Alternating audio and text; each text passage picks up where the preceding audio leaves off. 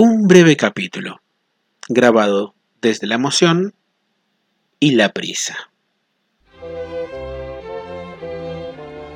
Bienvenidos a El catálogo de Mastropiero. Capítulo de hoy, una breve reseña de más tropiezos de Mastropiero. Muy buenos días, muy buenas tardes, muy buenas noches en el momento que le estés dando play. Mi nombre es Julián Marcel y les doy la bienvenida al episodio 90 de El Catálogo de Mastropiero, un podcast en donde analizamos todas las obras del maestro Johann Sebastian Mastropiero, de sus alumnos más destacados como de sus intérpretes más reconocidos. El conjunto de instrumentos informales, Le Luthier. Saludamos a todos los amigos y amigas que estuvieron escuchando y comentando el anterior episodio, que no fue numerado, sino que fue hecho con la urgencia del momento, es decir, grabado el mismo día de la anunciación de la gira despedida de Lelutier. A ellos y a ellas que estuvieron presentes, les agradezco y por supuesto les dedico este episodio, pero por sobre todo se lo dedico a mis amigos Eduardo Parera y Leticia Skylarino, alias La Mayor Euforia, con quienes ayer, jueves 19 de enero, presenciamos la función número 10 de la historia de Más Tropiezos de Mastropiero, este último espectáculo que Lelutier presenta actualmente en el Teatro Ópera de la Ciudad de Buenos Aires y que seguirá presentándose al menos durante este año, con la última fecha confirmada, que es el 18 de, junio perdón, en el Gran Teatro Príncipe Río de Madrid. No quiere decir que el 18 de junio sea la última función de Lelutier, sino que es la última confirmada hasta ahora. La intención de este, este breve episodio va a ser hablar durante unos pocos minutos nada más, no quiero, no quiero cansarlos, eh, hacer una especie de, de un modo de reseña, en realidad, de, este espectáculo de Mastropiezos de Mastropiero, como una forma de canalizar algunas cuestiones que quiero compartir con ustedes y que espero sepan comprender en algunas cosas porque, bueno, hay algunas cuestiones que, que merecen ser atendidas. La primera y creo que la más importante de todas es el espectáculo me encantó. Me encantó trato de no ponerle eh, calificaciones eh, o, puntajes a los episodios, a los episodios, perdón, a los a los espectáculos de Lelutier, a mis episodios no les pongo directamente calificación, em, porque quizás no corresponda, digamos, no, no, no, me corresponde a mí, no soy un jurado en particular que pueda permitirse eso pero si puedo hablar desde la emoción o de, digo de emoción, no tanto que me haga llorar o que me haga generar otras cosas, sino más que nada las, sensaciones que provoca ver ese nuevo espectáculo. Y, y en este caso, Mastropiezo de Mastropiero fue algo que no me esperaba, fue algo que me gustó mucho, realmente, pero que Creo que lo más importante de este espectáculo es que hay que sacarse encima el estigma de pensar que ya no está ni Marcos ni Daniel, ni tampoco Carlitos Núñez Cortés. Este espectáculo fue hecho para el lujo de estos integrantes del elenco 2019. Estamos hablando de Roberto Antier, de Tomás Mayer Wolf, de Martín O'Connor y de Horacio Tato Turano y los números que aparecen ahí en este, en este espectáculo fueron hechos para el deleite y para la para que ellos se destaquen como, como intérpretes y también como músicos, lo cual no es poco, porque la música que hay en este, en este espectáculo nuevo es realmente bellísima. Hay obras que realmente se destacan mucho más por la música. De hecho, hay dos obras instrumentales en el, en espectáculo, lo cual es rarísimo para Lelutier, que hace mucho no pasaba. Es más, trataré de buscar en algún lugar si no hubo un espectáculo con dos obras instrumentales y encontrarlos en este, en este show realmente me sorprendió mucho, más sobre todo porque los números fueron seguidos, dos números instrumentales seguidos. Y el número fuera de programa también eh, fue instrumental. Lo primero que hay que decir es que el teatro estaba absolutamente repleto. Había una emoción particular en el público por ver a este elenco 2019, que creo que es un elenco que descubrió mucho a Lelutier, obviamente eso se sabe, que descubrió mucho a Lelutier a través de los videos de YouTube. Y creo que no tiene o no tuvo la oportunidad de poder ver el esplendor de lo que eran Daniel y Marcos en escena.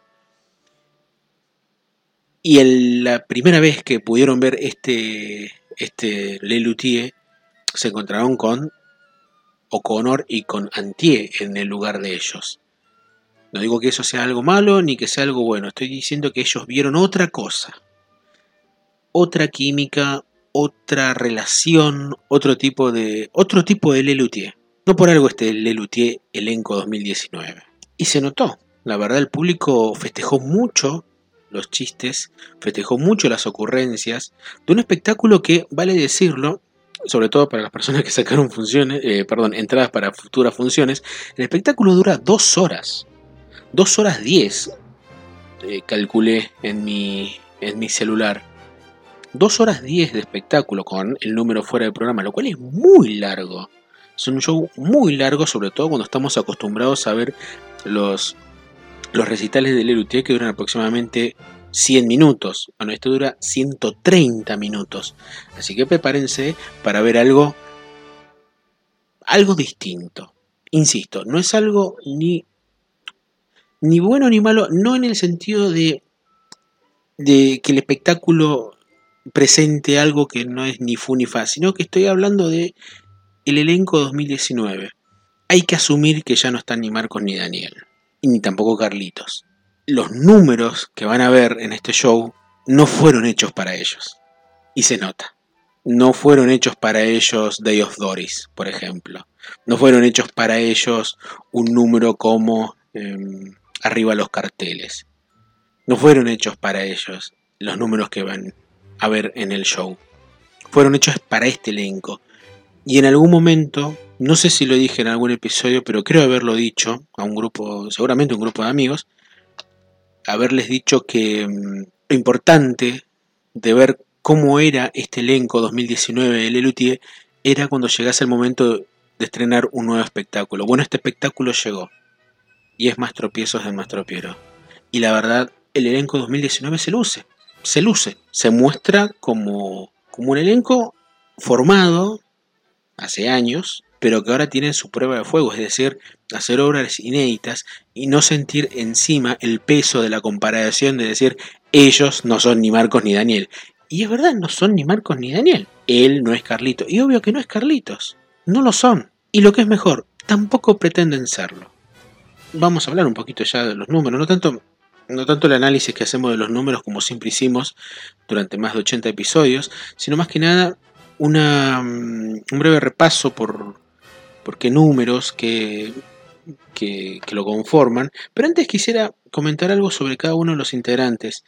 Vamos por orden alfabético. Roberto Antier, para mí se luce en este show, está impecable. Es una persona que los años de actuación le mostraron el momento oportuno para protagonizar algo, no sé si complejo, pero sí algo, algo arriesgado, que es casi tomar la delantera de un, show. Si bien en eh, los espectáculos anteriores Lelutier se encargaba de lo que era la presentación, acá toma el rol no solamente del entrevistador, porque todo gira en torno a un programa en el cual están homenajeando a Mastro pero no solamente toma el rol de conductor de ese programa, sino que también asume varios roles en distintos eh, números, como también toca instrumentos, y toca varios instrumentos.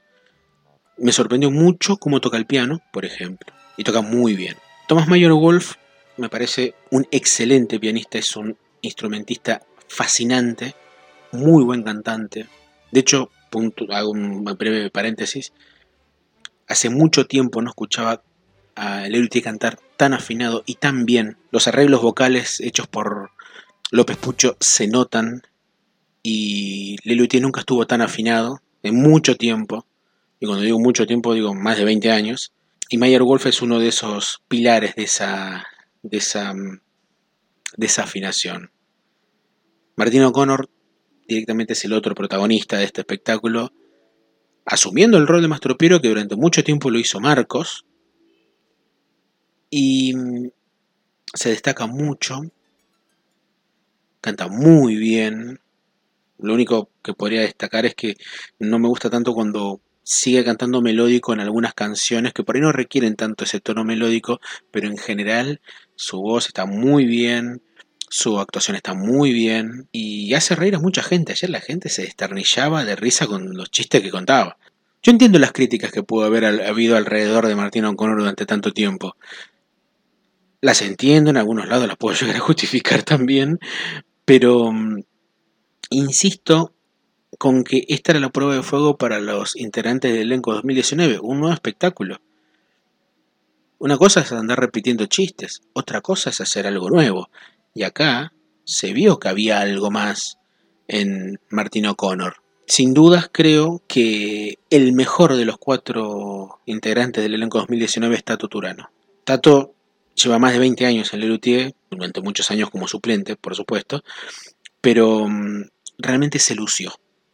Se lució, jamás escuché cantarlo tan bien, cantar tan bien las canciones a Tato. Él, hizo junto con Jorge, por ejemplo, el área, el área agraria y quedó muy bien. Tiene un momento de saxofón. Yo no recuerdo si hay un momento de saxofón en la historia de Lelutier, pero él tocó el saxofón en un número que es eh, Don Chicho, que en realidad es Giulietta, que le cambiaron el título, y le agregaron otras escenas, lo extendieron. Y hay un número de saxofón que realmente sorprende y mucho. Si bien ya sabemos que Tato es un prodigio de instrumentos, llegó a tocar más de 50 instrumentos en Lelutier, desde informales hasta formales, en este espectáculo se luce y tiene su voz muy afinada, de una voz melódica que recuerda eh, las mejores interpretaciones vocales de Lelutier, tranquilamente podría cantar un bolero, y la verdad hay que destacarlo mucho. Hay que destacar mucho lo que hizo Horacio Turano ayer.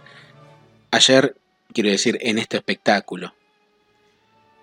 Jorge Marona, bueno, se lo encuentra, ya se lo encuentra como, ¿cómo decirlo? Es la persona que está más cansada. Se lo nota agotado. De hecho, tiene pocas intervenciones, hay números en los que ni siquiera está. Tiene dos o tres protagonismos, como Ella me engañó, el bolero, donde él toca el bajo. Curiosamente no hay guitarra en el, bajo, en el, perdón, en el bolero. Es bajo, teclado y percusión.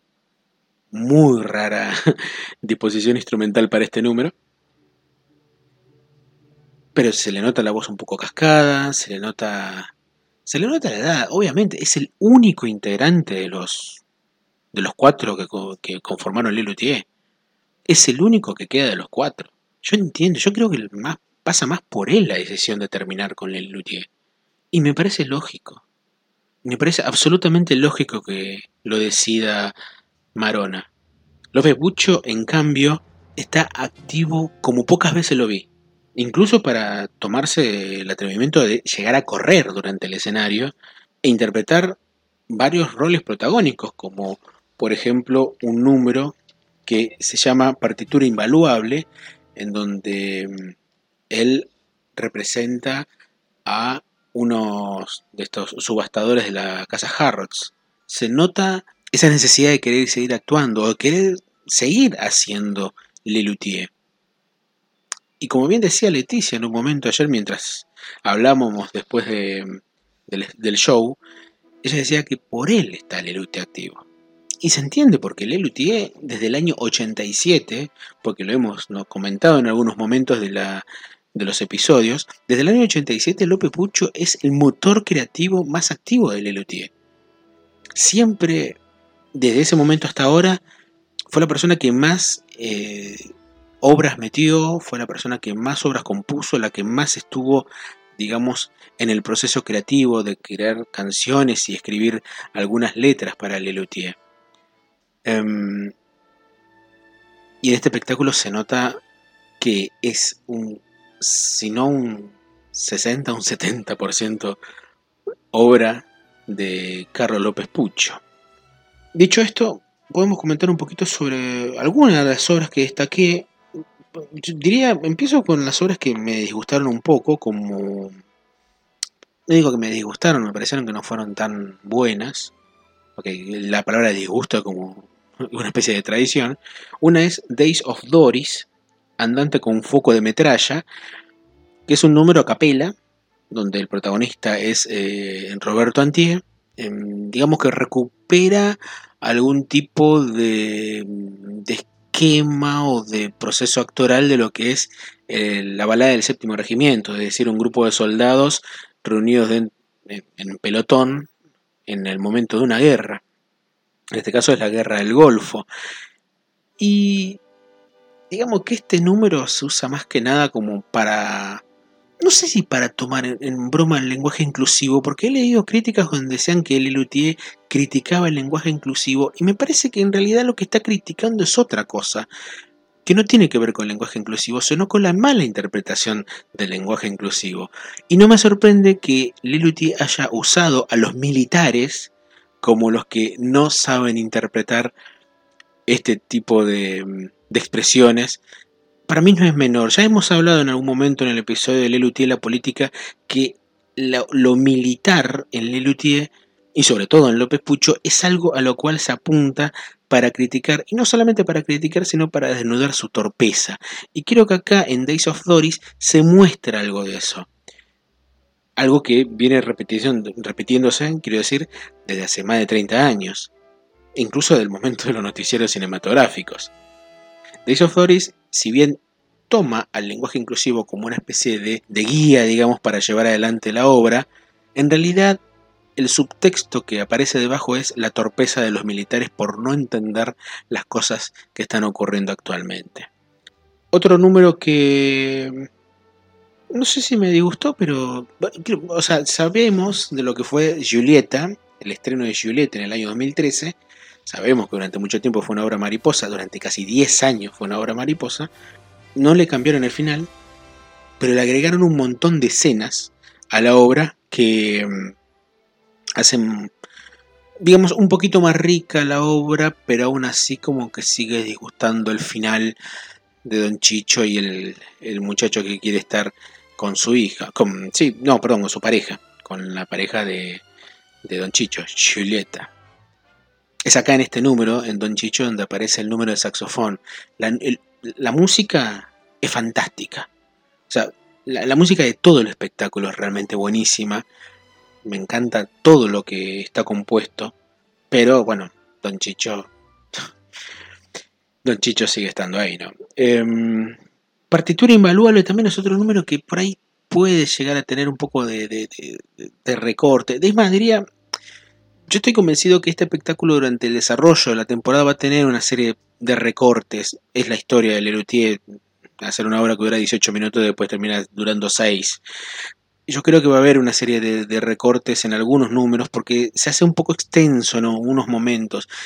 Y este espectáculo tiene, estoy viendo acá el programa en estos momentos, tiene 14 números, 11 son inéditos en realidad son 10 porque el primero es diálogos con Mastropiero.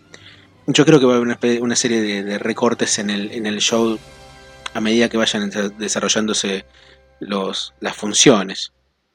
A no ser que tengan ganas de dejarlo entero como está y hagan un espectáculo que dura dos horas, ¿no? Pero la partitura invaluable, como también Don Chicho y mismo Days of Dory, son números que, si bien ya eran largos, al momento de, de este espectáculo los han recortado y yo creo que van a recortarlos un poco más. Como también cortaron arriba los carteles que los memoriosos de este podcast saben que en realidad le pusimos, porque no sabíamos el título, de, The Peace Brother.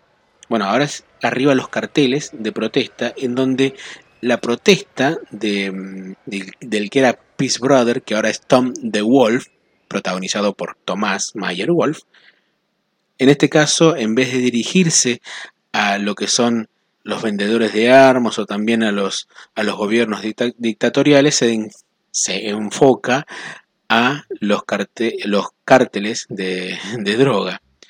Y obra dura mucho menos lo que duró, de lo que duró originalmente. En el audio que tenemos dura casi 7 minutos y en este espectáculo dura apenas 3 o 4, nada más. Hay tres números que que reciclan, son los tres obras clásicas de Lelutier, Bote Ortega, que ya muchos sabemos, aunque la han agregado también incluso eh, algunas coplitas más, otros chistes más y otro final tiene la obra, lo cual es muy interesante. Bueno, Pasión Bucólica, que no han cambiado casi nada lo que es la versión de, de Luterapia. Y el área agraria que arranca aplausos a rabiar de todo el teatro. Porque es una obra no solamente hermosa de lo musical, sino también es una proeza de las palabras, del juego de palabras. Un juego de palabras que está presente en todo el espectáculo. Las dos horas que dura el show dura, tiene un montón de juegos de, palabras y muchos sin sentido. Que hace muy gracioso. perdón por lo que voy a decir, por, por, lo grosero de la palabra, pero que creo me van a entender. Hay mucho chiste pelotudo, pero que no es pelotudo en el sentido de que es malo y que no me causa gracia. Es pelotudo precisamente por lo gracioso que es. Y es muy simple y acá se destaca. Y está bueno eso. Bueno, otros números. Creo que voy a destacar los números que más me gustaron. A pesar de que digan otra cosa, para mí los villancicos Opus 2512, villancicos navideños para Navidad, es un número que a mí me gustó bastante. Es un número muy lindo, muy gracioso, que recoge cosas del Lelutier de los años 80, yo pienso mucho en los números de, de, Mastro Piero que nunca, incluso Humor Dulce Hogar, en esos números en donde mm, una obra es interpretada varias veces hasta que logra su resultado final. De hecho, no solamente pasa acá en los villancicos, también ocurre en, otros números. En la partitura invaluable también ocurre ese tipo de, de proceso de la obra e incluso la clase de música, que es la otra obra que quiero destacar, interpretada por Mayer Wolf y Roberto Antie, y una breve interpretación de Tato Turano, que es sencillamente hecha para ellos dos. Se ve lo que es la mano de Antie en el piano, pero también se ve lo que es la proeza, no solamente eh, musical, sino también escénica de Thomas Mayer Wolf. Yo les recomiendo que vean esa obra. Es muy rara la obra, pero es muy interesante. Esa mezcla de dos mundos entre el rock y la música clásica es algo que, que despertó muchos aplausos en la gente.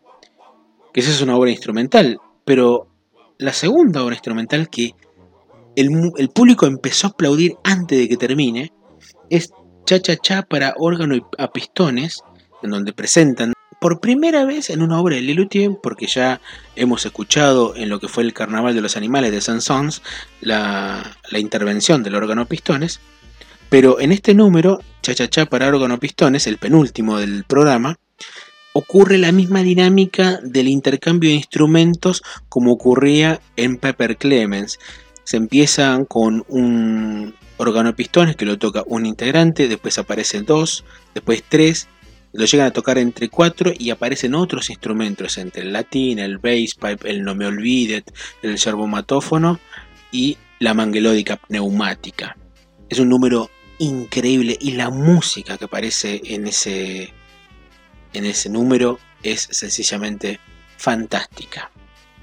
Podría decir Coda la Alegría también, que es otro número interesante, que es el final, digamos, de la obra, que en donde se destaca mucho la, el, número como de coro, el coro al final, al estilo de lo que fue Luterapia o incluso la comisión. Pero en sí el número, el número, no, perdón, el, el espectáculo tiene un montón de obras buenas. Yo creo que, como digo, el único y es una palabra que no está buena decirla, pero el único defecto es que dura dos horas. Pero Insisto también, este espectáculo fue creado para gente que tiene entre 40 y 50 años, que son los integrantes, los jóvenes del elenco 2019. Así que también es entendible que pueda llorar dos horas, porque cada uno de ellos tiene su momento especial. Eh, más que interesante ese proceso, esa importancia que le dio López Pucho al protagonismo de cada integrante. Por eso insisto también que y vuelvo a decirlo, creo, no sé si por cuarta vez, este espectáculo fue escrito para ellos. Este espectáculo fue hecho para no pensar en Daniel y en Marcos, y en Carlitos tampoco. Yo sé que suena muy fuerte lo que digo, pero este espectáculo nos hace ver que en realidad Lelutier tiene una sobrevida, tienen ellos la... No sé si la posibilidad, porque no va a haber Lelutier eh, a partir del 2024, pero sí como que López Pucho en este número, en este show, quiero decir, nos mostró a estos cuatro integrantes para decir, síganlos a ellos más adelante, no tanto como Lelutier, porque no va a haber Lelutier, sino en lo que hagan más adelante, porque mm, en ellos hay algo que podría decirse que puede ser la continuidad de Lelutier. Lelutier ya no va a existir, pero ellos pueden hacer otra cosa. Comparar a los integrantes del elenco 2019 con Marcos, con Daniel, con Carlitos Núñez Cortés, incluso también con Ernesto Bacher, es, ¿cómo decirlo? Es cuanto menos poco eficaz. Y no lo digo de, mala manera, que se entienda. Con, la, con las únicas personas con que se puede comparar el, el elenco 2019 es con el elenco 2019, que ya no va a haber otro espectáculo, va a quedar solamente en esto y listo. Una cosa que destaco también es algo que apareció en la crítica que hizo Pedro Esquilachi de Mastropiezos el 21 de noviembre del año, del año pasado, del 2022, cuando dice algo que quiero citar, que habla sobre el final del, show. Dice, habla sobre el desparpajo de los integrantes actuales. ¿no? Dice que ese desparpajo se potencia en el final cuando se revela el secreto del éxito de Mastropiero. Porque hay una serie de puntos durante todo el espectáculo en donde se van recorriendo permanentemente. una de ellas es el secreto del éxito de Mastropiero. Ese cierre, que es preferible no spoilear, dice el autor de la nota, es una metáfora que desmitifica el halo dorado del humor culto en favor del supuestamente manchado humor popular.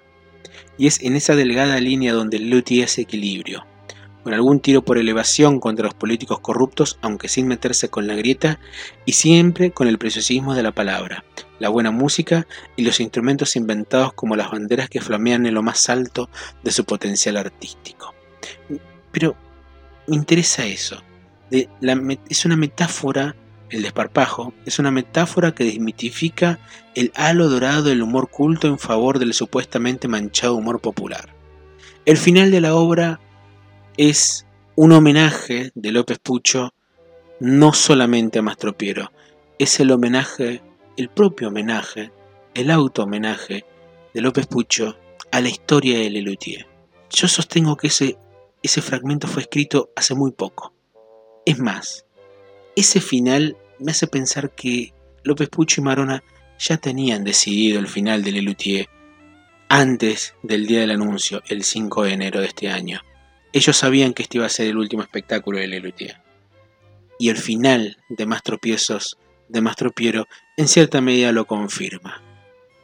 Yo les recomiendo que vayan al Teatro Ópera o en los teatros donde se presente Lelutier durante este 2023 con Mastropiezo de Mastropiero no solamente como una forma de agradecerle estos 55 años de historia, sino también para poder comprender la magnitud de la historia de Lelutier en esos dos tipos que están ahí casi desde sus inicios, por lo menos eh, López Pucho, porque Jorge Marona lo está desde los principios.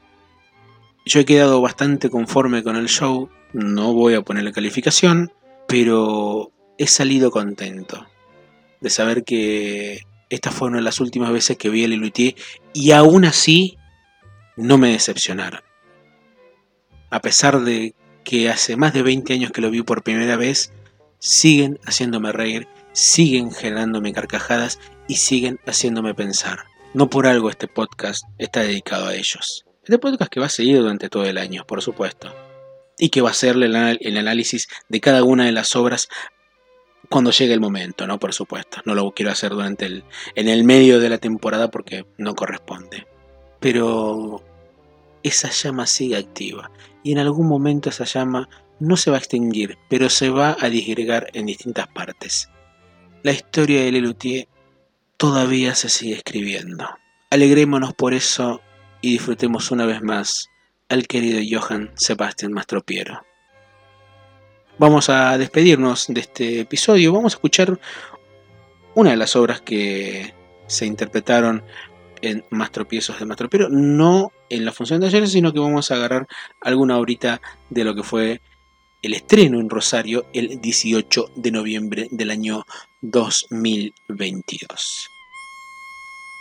Mi nombre es Julián Marcel y pletórico de felicidad me despido. Hasta el próximo episodio.